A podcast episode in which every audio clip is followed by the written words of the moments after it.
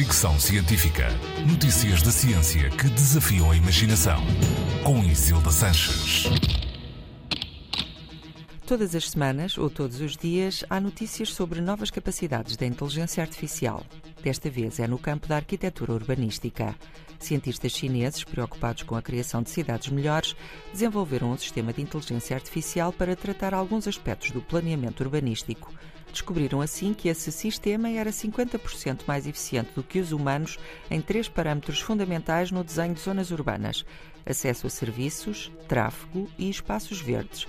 Os cientistas começaram por treinar o sistema em pequenas áreas urbanas. Dois dias depois, estava pronto para escolher a localização e desenhar as ruas de uma chamada Cidade 15 Minutos, um conceito ideal de cidade em que tudo está a uma distância máxima de 15 minutos.